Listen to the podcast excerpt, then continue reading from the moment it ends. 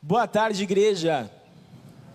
Ó, gente, eu sou pastor de pré-adolescentes, então tem que ser com mais força, tá bom? Pode ser? Boa tarde, igreja. Só por curiosidade, eu faço isso com os ex lá. Eu falo, boa tarde, e boys. Eles têm que gritar o mais forte que eles podem. Então, obrigado por me trazer esse conforto aqui. Meu coração até aqueceu mais. Bom, meu nome é Euler Pedreira, sou pastor dos pré-adolescentes. E eu tenho o temor aqui, tremor e alegria ao mesmo tempo de falar a respeito de um texto bíblico. Falar a respeito da palavra desse Deus maravilhoso, dessa, a palavra de Jesus, que é esse que quando parte o pão, que é aquele que quando nós estamos na presença dele, nosso coração arde, nosso coração se aquece, os nossos olhos brilham e nós encontramos uma satisfação que não é encontrada em lugar algum.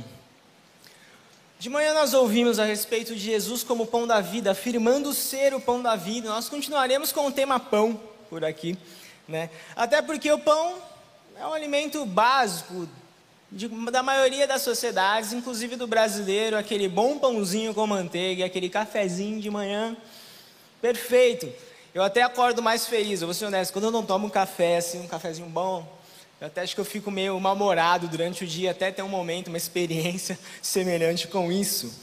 Né? Conversando com o pastor Daniel, a gente chegou a essa conclusão de que o pão é um alimento básico. Você consegue sobreviver apenas de pão e água, por exemplo. Claro, você não terá 100% dos nutrientes, mas o básico que você precisa será suficiente com a água e com o pão. O pão, inclusive, é considerado o primeiro alimento que foi processado, que exigiu um trabalho ali de desenvolver os ingredientes, de um preparo, de assar, de colocar o fermento. O pão é o primeiro alimento processado, a gente pode dizer dessa forma. E ele supre necessidades. E é sobre isso que eu quero falar, porque nós temos necessidades, nós sentimos necessidades. E é interessante que conforme o tempo essas necessidades mudam. Por exemplo, quando eu era um pré-adolescente, um Z, eu tinha necessidades de um pré-adolescente, que aos olhos do Euler agora, 34 anos, alguns anos depois, eu percebo que eram até ligeiramente fúteis. Eu lembro que minha maior preocupação quando eu tinha lá uns 10, 11 anos era se meu amigo me emprestaria aquele disquete com ele Fute 2 para eu copiar e poder jogar em casa. Eram coisas simples assim. Ou como que eu ia contar para minha mãe que eu rasguei a minha calça de novo no intervalo da escola. Tinha, eram necessidades que, aos meus olhos, meu Deus, como que eu vou fazer? Como que eu vou lidar? Eu olhava para minha calça, eu vou chegar em casa, eu vou apanhar, porque ela vai me dar uma bronca. Aí chegava lá, ela supria minha necessidade como? Ela recortava um pedaço de couro e costurava na minha calça. Talvez você, como eu, já vivenciou isso. Sua mãe fez isso, já você que menino que corria no intervalo já teve que costurar a sua calça. Aqui, ó, isso aí. Ou talvez você, mãe, já teve que costurar a calça do seu filho. Essas eram minhas necessidades. Jogar um jogo legal e ter uma calça apresentável para ir para a escola. Se você perguntar hoje, com um pré-adolescente hoje, a conversa já é diferente. Eu e a Belle, nós fomos perguntar para o Arthur, meu sobrinho, o que, ele queria de, de aniversário. Daí, Arthur, o que você quer de aniversário? Ele falou, tio, eu quero dinheiro. Eu olhei assim, nossa, eu nunca falaria isso, né? Mas tudo bem, nova geração. E aí você descobre que a necessidade hoje da galera é você juntar um dinheirinho para você conseguir comprar um jogo ou para você comprar skins no jogo que eles gostam. Essa é a necessidade de um pré-adolescente hoje. Então, conforme o nosso momento de vida, conforme o tempo passa, as nossas necessidades mudam.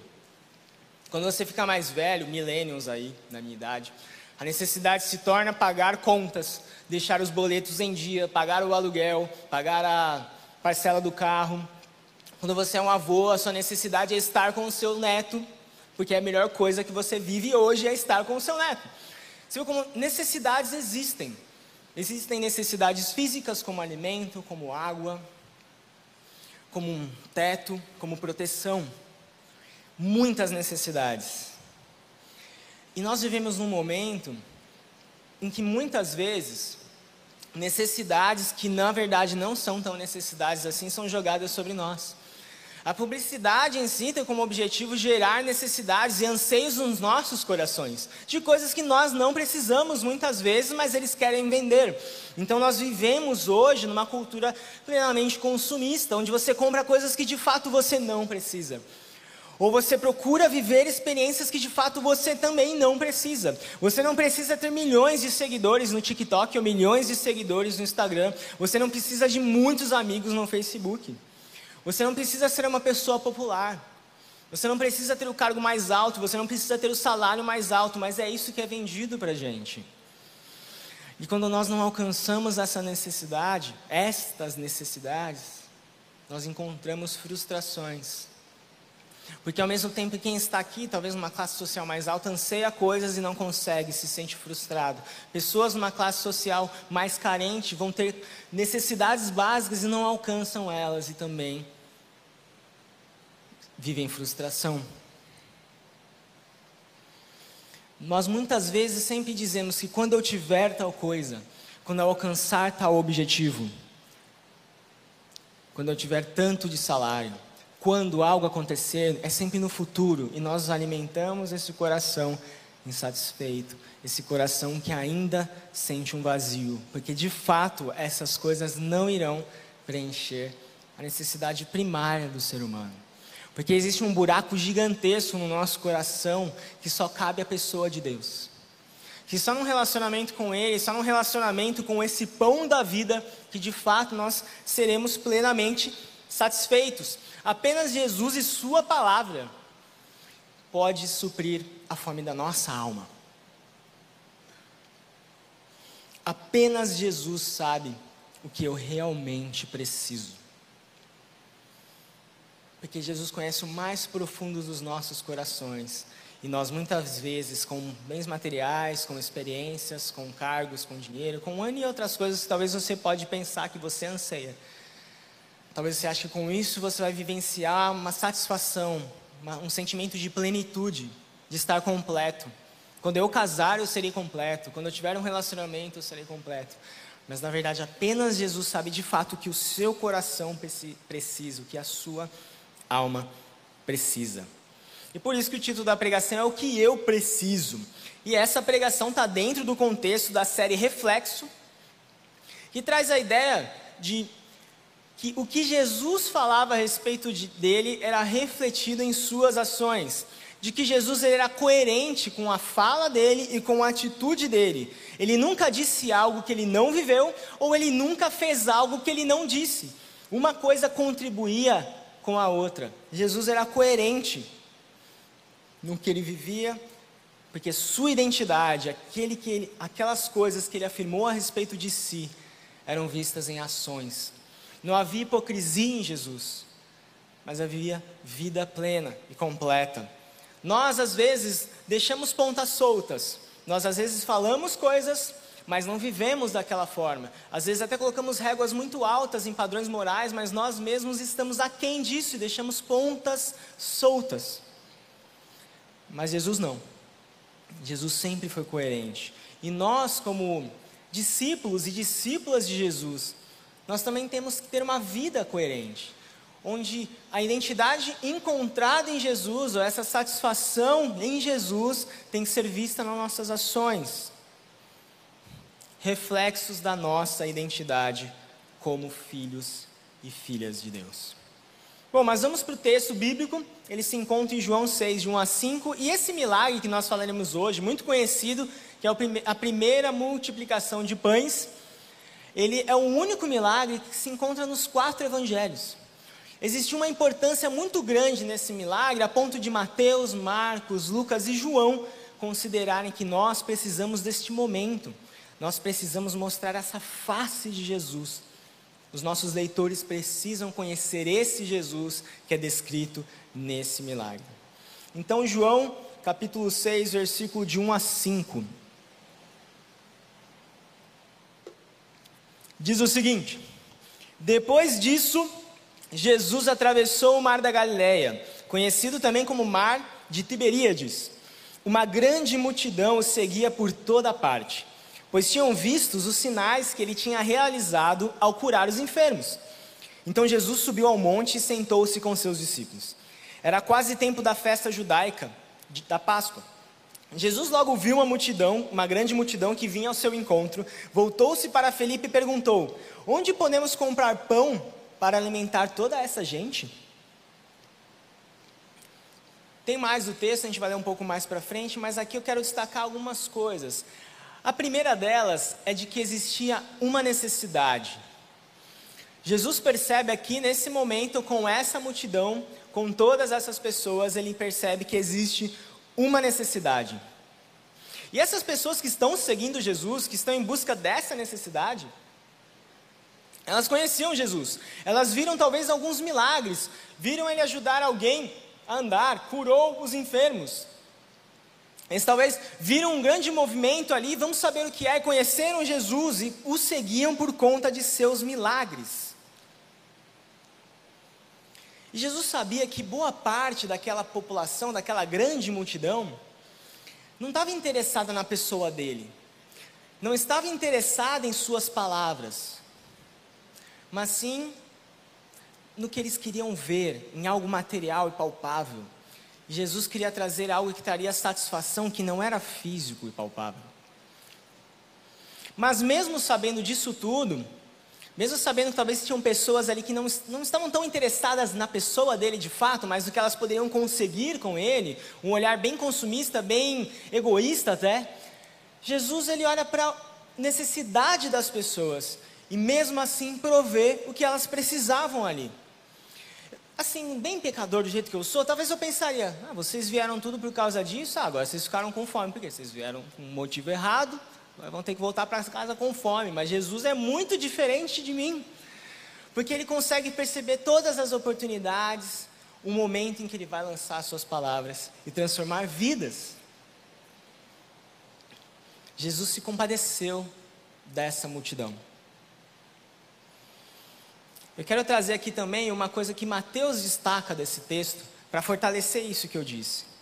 Mateus 14, 14 fala assim: quando Jesus saiu do barco, viu grande multidão e teve compaixão dela. Esse verbo compaixão aqui, as entranhas, esses, esse espaço aqui começaram a se a sentir um incômodo. Jesus sentiu um incômodo ao olhar a necessidade das pessoas.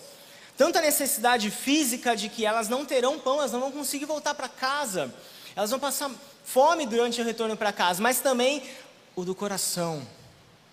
E Jesus sabia que ele, afirmando ser o pão da vida, ele precisava mostrar isso de forma palpável, como confirmação de sua identidade. De novo, essas pessoas não estavam interessadas na palavra de Jesus, eles não estavam interessados em estar com Jesus, ter um relacionamento com Ele. Mas Jesus estava ali interessado em mudar a vida delas. Jesus age na vida delas, mesmo com a atitude ah, errada delas, a motivação errada. Não sei, talvez, não sei por que você vem para a igreja. Talvez você venha inicialmente com uma, uma motivação de eu preciso de ter algo em troca. Se eu vir em igreja, se eu fizer as coisas certinhas, talvez as coisas melhorem. Talvez eu ganhe um aumento no meu trabalho. Talvez a minha família melhore. Se eu, se eu fizer tais coisas. Se eu começar a ler a Bíblia, acho que é uma boa. Jesus não quer esse relacionamento de troca com você. Ele quer um relacionamento próximo e íntimo, onde você anseia apenas Ele. E Ele vai suprir as coisas, mas você não vem com uma motivação de ganhar e receber algo em troca, mas simplesmente viver com Jesus, viver um relacionamento com a pessoa de Jesus. Porque nós buscamos muitas coisas, mas nem sempre essas coisas, na verdade, nunca essas coisas trarão a verdadeira satisfação. Talvez essa busca por algo que você tem tão intensamente, talvez é entrar numa universidade X, um salário Y, uma, uma classe social assim, bem tal, começa a gerar tantas frustrações e começa a gerar problemas emocionais sérios, como crises de ansiedade, crises de pânico, não sei, mas são essas coisas de desejos que o nosso coração diz que nós temos, mas que está desalinhado com de fato aquilo que nós precisamos. E nós continuamos insatisfeitos. Talvez essas pessoas que encontraram com Jesus, elas até viram outros líderes promissores, que tinham palavras muito bonitas, que tinham atitudes e ideias muito grandiosas. A gente tem que lembrar que esse povo, inclusive, estava sofrendo opressão de Roma. Talvez surgiram líderes que disseram: Nós vamos, eu vou livrar, nos livrar, povo judeu, da opressão de Roma. E essas pessoas foram e abraçaram e, seguiram esse homem. Mas no final encontraram frustração insatisfação. Por quê? Porque é um homem. É um ser humano. Nenhum ser humano pode suprir aquilo que apenas Deus pode trazer para nós. E Jesus é o próprio Deus encarnado, disposto a se relacionar com você e trazer plena satisfação. Olha o que Marcos diz para acrescentar ainda mais informação nesse momento aqui. Marcos 6,34. Olha o que Jesus, como ele é movido e por que ele é movido quando ele olha para essa multidão. Jesus teve compaixão deles porque eram como ovelhas que não têm pastor. Como ovelhas que não têm pastor, que não têm norte, que não têm direção, que não têm proteção, que não têm cuidado. Quando nós procuramos em N outras coisas satisfação e proteção, nós iremos sentir frustração e iremos caminhar perdidos. Você já conversou com alguém que sente que o relacionamento com, Deus, com Jesus, ele não está legal, ele até parou de vir na igreja. Daí quando você pergunta, como que você está? Ah, não estou muito bem, estou meio perdido, não sei o que fazer. Uma pessoa que é como uma ovelha sem pastor. E Jesus olhou para essa multidão e viu, eles precisam de um líder. Eles precisam de alimento. Eles precisam da verdade, eles precisam de um caminho, eles precisam de uma instrução. Porque eles são como ovelhas. Uma ovelha sem pastor, ela morre. Apenas Jesus sabe o que eu realmente preciso. Outra coisa que eu percebo nesse texto de aplicação para nós é que nos falta um olhar como o de Jesus um olhar com mais compaixão, um olhar menos egoísta, um olhar mais para o outro, para as necessidades dos outros, para o que o outro precisa. Pode ser uma coisa muito simples, pode ser uma coisa muito grandiosa, mas o nosso olhar tem que ser como o de Jesus, a gente tem que sentir aquele incômodo aqui dentro e agir, e não viver apenas de palavras. A gente não sabe o que às vezes um ato de gentileza, um ato de amor, um ato de cuidado pode fazer na vida de alguém. Mandar uma mensagem dizendo: Estou orando por você, sei que você está passando por tal coisa. A gente não sabe o quão radical pode ser a mudança na vida das pessoas quando você tem um ato de compaixão. Quando você tem um olhar como o de Jesus, onde vê essa pessoa precisa de ajuda, ela não tem um líder, ela não tem acompanhamento. Essa pessoa tem uma necessidade que eu posso suprir, você sente compaixão e você é movido por esse sentimento que te leva a uma ação. Aqui na, na nossa igreja, a gente tem um momento de. onde nós apresentamos a igreja, ideais dela, visão, missão, para os novos membros.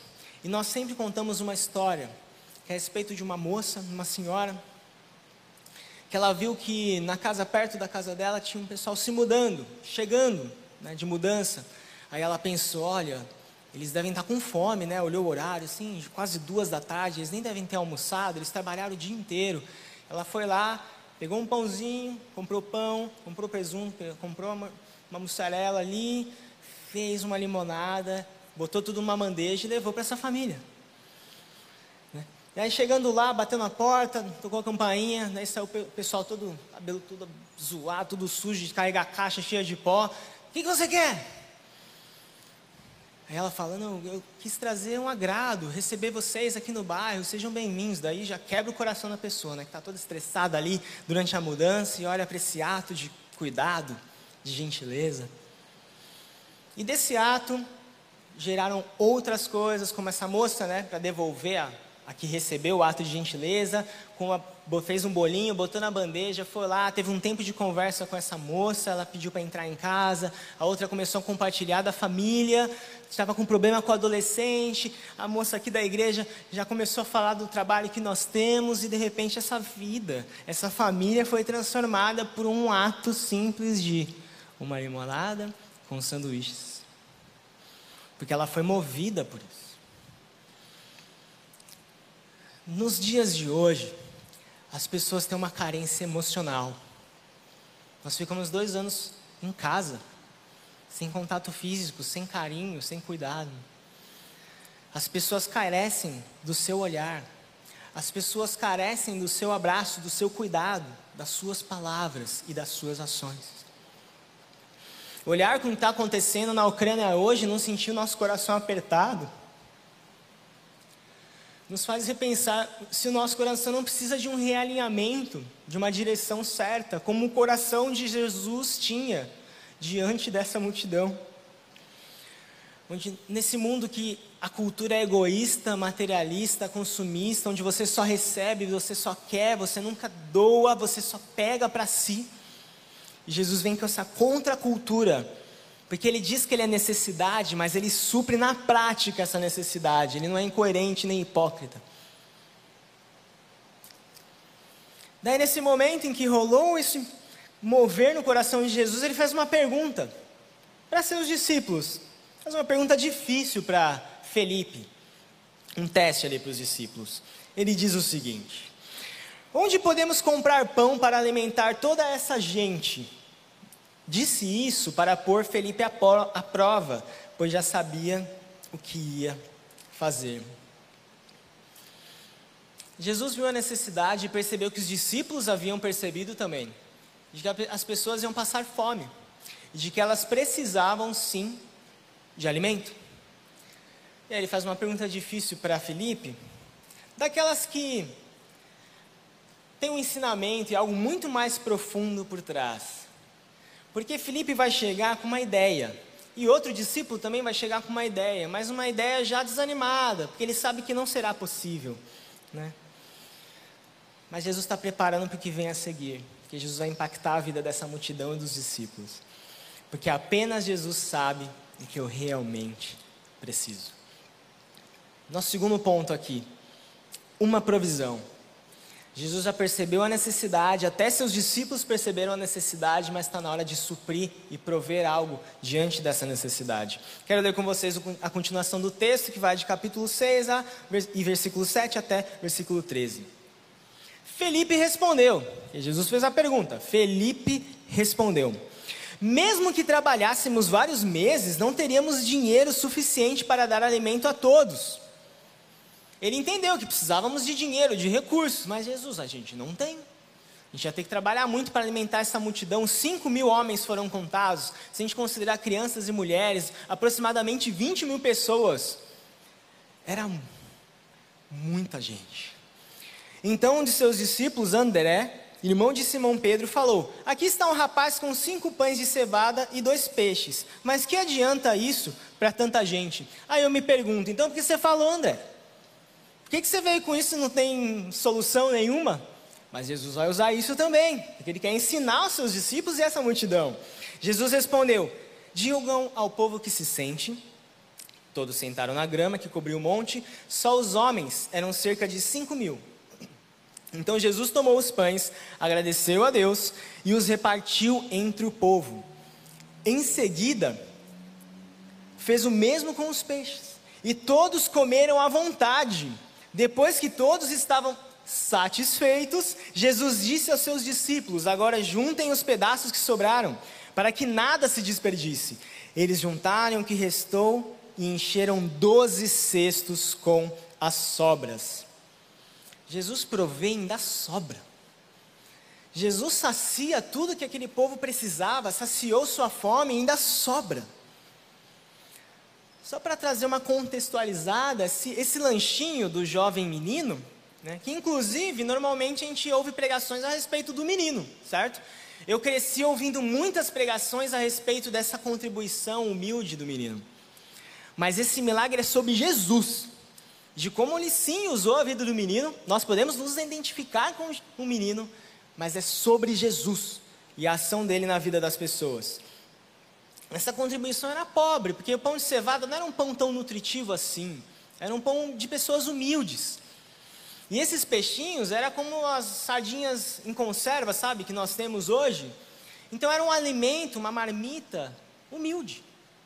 Uma pequena contribuição. Mas para o Deus Todo-Poderoso, que pode criar coisas do nada, é mais do que suficiente. Jesus poderia trazer o pão, fazer assim, todo mundo já se sentir satisfeito. Talvez ele faria assim, ia surgir pão do, do, da terra. Não sei, talvez ele ia fazer uns bolinhos de, de terra ali só para ilustrar com Gênesis lá, com a criação do homem, trazer pão. Não! Jesus pega essa contribuição e a multiplica. E eu comparo esse momento, essa cena, com o que nós cantamos. Talvez foi nesse momento em que Jesus partiu o pão e o pão não acabava, ele ia dando para os discípulos, os discípulos iam enchendo os cestos e as pessoas iam se admirando, olhando. Ele é o Filho de Deus. Quem pode fazer tal coisa? Quem pode fazer ato tão grandioso como esse? Jesus dá tudo aquilo que a gente precisa e sobra. E eu quero fazer uma aplicação pequena aqui, mas ele exige boa mordomia. Já parou para pensar que talvez esses outros cestos renderam marmitas para o povo ir para casa? renderam alimento para Jesus e seus discípulos, talvez por alguns dias. Ele guardou no cesto e demonstrou uma boa mordomia daquilo que ele proveu, como um ensino para as pessoas. Isso é um ensino para nós, para a gente tomar muito cuidado de como nós lidamos com aquilo que Deus tem nos dado, tanto de oportunidades de derramar graça e gentileza na vida das pessoas, mas também recursos financeiros, para não usarmos de, de forma leviana, mas de forma responsável. Jesus, com muita simplicidade, sem muito sensacionalismo, diferente de hoje, quando a gente fala de milagre, pensa em alguns contextos, né, uma bagunça, é uma pessoa é uma estrela, né, faz um show ali. Jesus, de forma muito humilde, pega o pãozinho, reparte, pega o peixe e multiplica, e alimenta 20 mil pessoas. 20 mil pessoas em uma tarde. Esse é o nosso Deus, que mesmo com uma contribuição pequena ou com a nossa pouca fé, ele, prove, ele vai prover tudo aquilo que nós precisamos. Isso me faz pensar a respeito da igreja, a respeito de nós. O nosso capital, nossos recursos sempre foi, foram e sempre será, na verdade, a fé. A confiança e plena dependência de Deus. Nós saímos de uma igreja pequena, e onde, onde nós estamos, e nós olhamos para o futuro também. Nós não olhamos para o futuro e pensamos em aumentar aqui, em alcançar maior número de pessoas, porque nós temos dinheiro, mas porque nós temos um Deus que tem nos dado oportunidades e quer que nós sejamos bons mordomos dessas oportunidades. Nós estamos aqui confiando e dependendo em, da pessoa de Deus, sabendo que nós podemos alcançar muitas pessoas pelo poder do Evangelho. Jesus alimentou 20 mil pessoas com uma pequena contribuição. O capital da igreja é a fé, é a confiança, é a dependência. Eu vou ser muito honesto, meus amigos, eu tenho muita dificuldade com isso. Pela minha falta de fé e de confiança na pessoa de Deus, às vezes eu até fico muito irritado. Porque eu vejo planos serem traçados pela minha pessoa e eu olho, os recursos não são suficientes. Aí eu, Deus, também nem quero. Na minha imaturidade, na minha fraqueza, na minha pouca fé. Mas grandes impactos foram feitos com pequenos passos, com pequenas fés, como um sonho que você tem, ou uma conversa entre amigos em que você destaca uma necessidade ou um plano, uma ideia que você tem. Confia no Senhor. Entrega isso diante dele. Principalmente se o seu sonho, se o seu projeto, se o seu anseio é ajudar pessoas. Talvez, talvez você está sentindo até uma vocação missionária. Você ouviu a Alex conversar e compartilhar aqui, nós oramos por ela. Talvez você tenha isso no seu coração, mas você pensa, Deus, de onde vai vir os recursos? De onde virão os recursos? Deus exige nossa boa mordomia, mas Ele exige também fé e confiança nele. Talvez essa conversa que você teve com seus amigos pode surgir um grande projeto, uma grande ideia, e muitas pessoas serem impactadas. A igreja não começou com 20 mil pessoas, ela começou com 12, com 11 homens, na verdade, completamente dependentes da pessoa de Deus, confiantes na palavra de Jesus, que vivenciaram esse milagre e que seguiram em frente, fazendo o que eles deveriam fazer que é pregar o Evangelho. E nós estamos aqui. Tem crentes na Ucrânia, tem crentes na China, tem crentes nos Estados Unidos. E tudo começou com poucas pessoas. Mas é porque Jesus estava no negócio. Talvez você sente anseio, preocupação, medo talvez da irritabilidade, da falta de confiança, de confiança, você até talvez sinta inveja daquilo, daqueles que têm certas coisas. Deus, por que, que eu não tenho aquilo?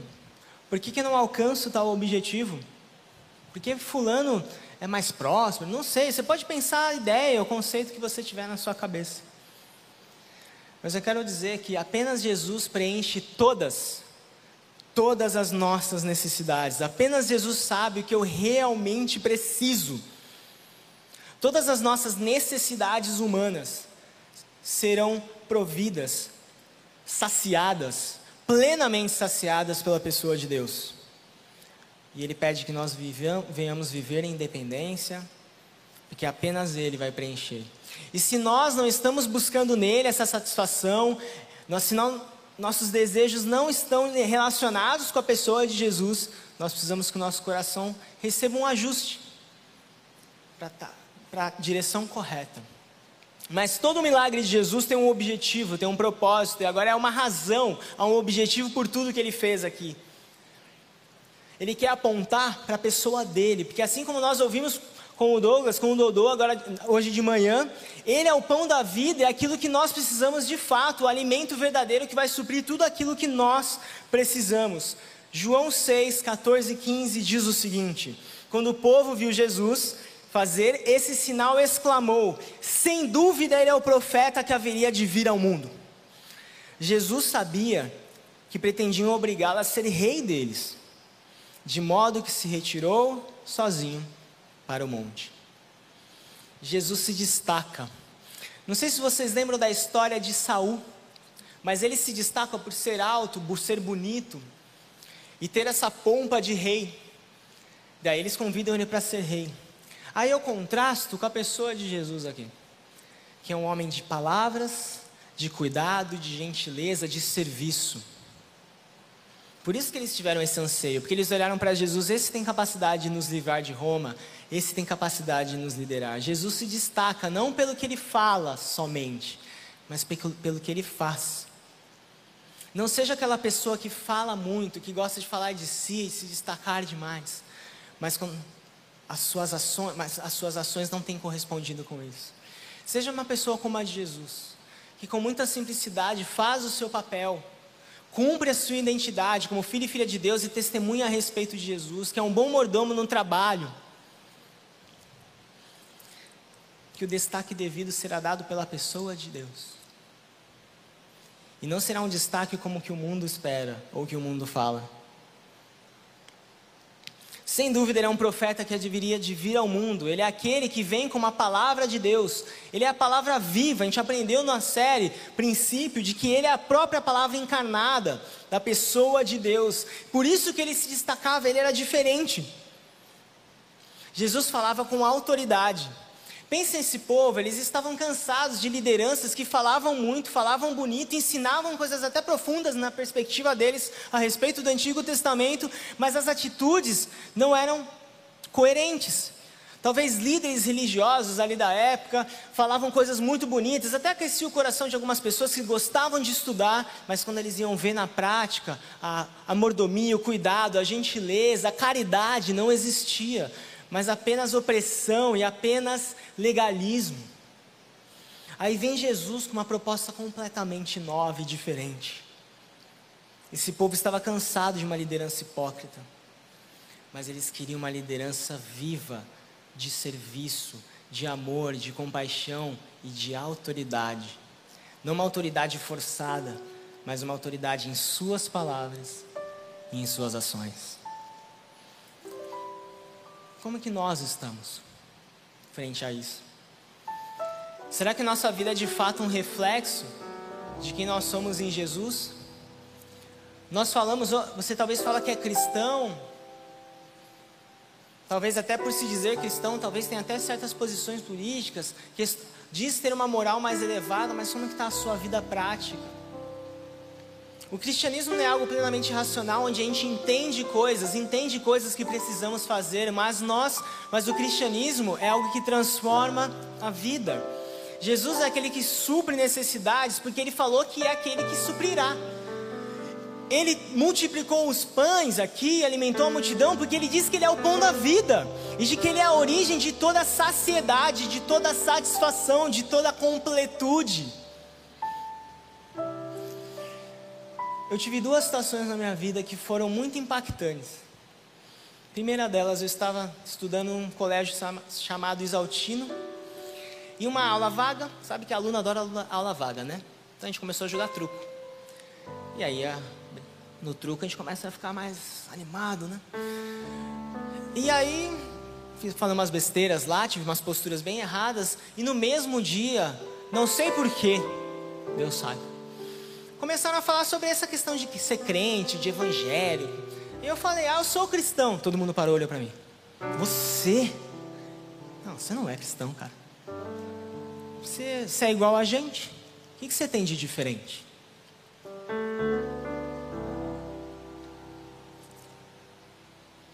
Doeu.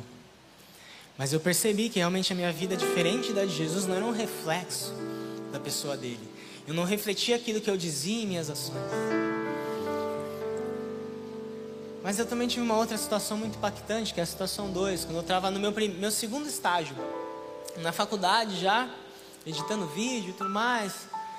E tinham dois andares a empresa. Tinha o um andar dos designers e dos professores, que era uma escola de inglês virtual. E tinha a galera do administrativo e galera de tecnologia. Aí eu fiquei durante um ano lá, mais ou menos.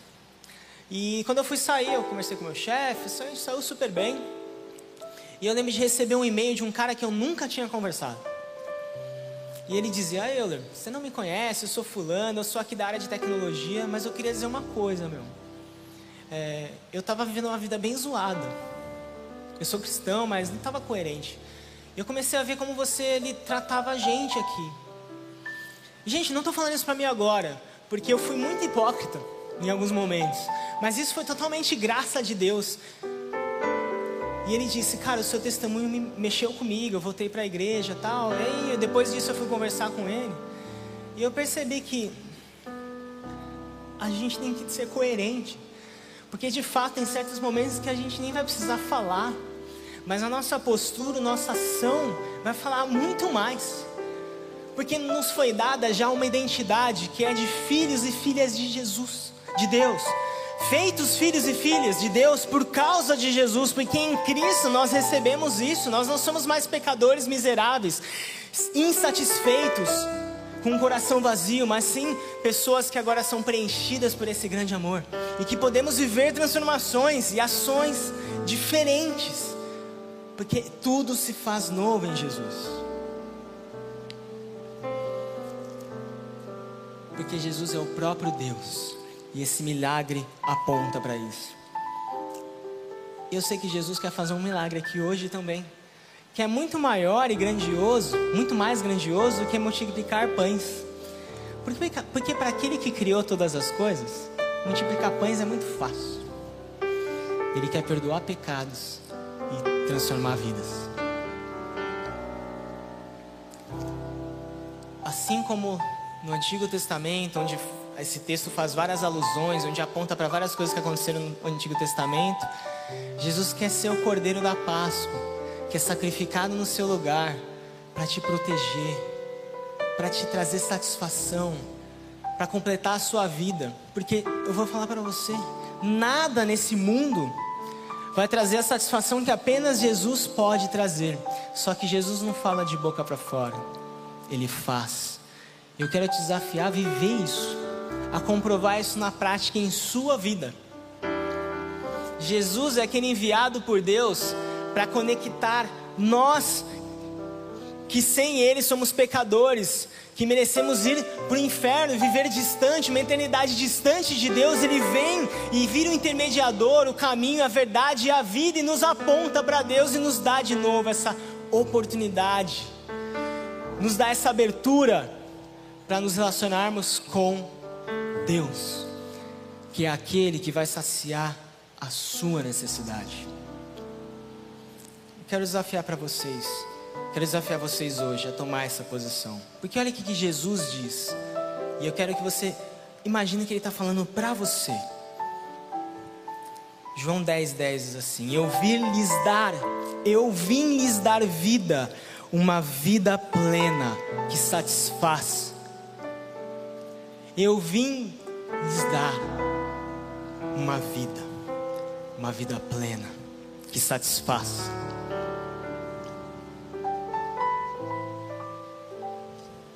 Só em Jesus a gente pode alcançar isso. Porque apenas Jesus sabe o que eu realmente preciso. Apenas Jesus sabe o que você realmente precisa. Eu queria que você, igreja, vocês, igreja, baixassem sua cabeça agora. E eu quero desafiar você que talvez buscou muitas coisas em muitos lugares, mas nunca encontrou saciedade nunca encontrou satisfação, nunca encontrou alegria. E de fato você não encontrará, porque apenas em Jesus isso é possível. Eu quero desafiar você a entregar a sua vida a esse Jesus.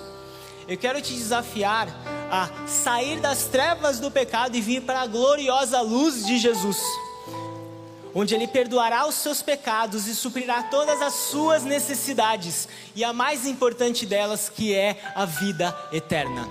Então você que quer entregar a sua vida para Jesus hoje, levante uma de suas mãos, por favor. Você que quer viver esse relacionamento com Jesus, onde você encontrará completude, saciedade e completa e plena satisfação. Levanta sua mão se você quer entregar a sua vida para Jesus nessa tarde.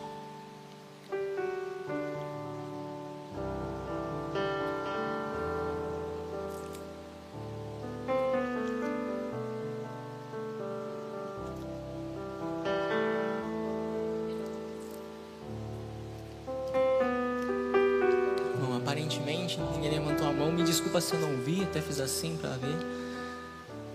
Mas é diferente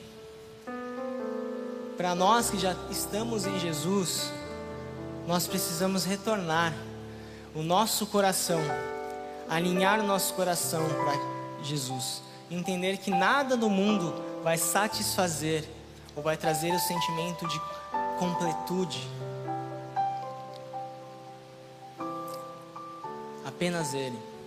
Então eu quero fazer uma oração por nós para que Deus desenvolva a nossa fé, amadureça a nossa fé e alinhe o nosso coração ao dele, para que nós nele venhamos encontrar satisfação e completa alegria. Vamos orar? Deus, muito obrigado pelo teu grande amor. Esse grande amor que o Senhor demonstrou quando nós ainda éramos pecadores, distantes do Senhor mas o Senhor derramou graça sobre nós, enviando Jesus Cristo para morrer em nosso lugar e nos trazer para uma vida bonita, bela, uma vida real, uma vida eterna, uma vida plena. Deus, alinha o nosso coração, alinha o meu coração, alinha o coração das pessoas aqui para encontrar apenas no Senhor a satisfação. E nos momentos de angústia, de tristeza, de profunda angústia, nós venhamos procurar encontrar no Senhor a plena satisfação. Deus traz pessoas que tenham esse toque esse olhar que venha confortar o nosso coração nesses momentos, Deus. Mas alinhe o meu, alinhe o nosso coração com o teu. Parte o pão diante de nós para que o nosso coração arda. Que ao lermos a palavra, ao termos um tempo de oração, nosso coração arda de alegria, porque estamos contigo, meu Deus. Muito obrigado por ser aquele que traz completa satisfação. E perdoa as vezes em que nós buscamos em outras coisas, sejam em bens materiais ou em experiências. Deus perdoa quando nós fazemos isso, mas alinhe o nosso coração com o teu, para que possamos viver essa vida plena, essa vida completa ao teu lado.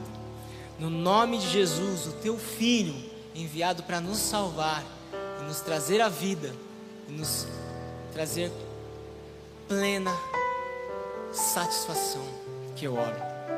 Amém.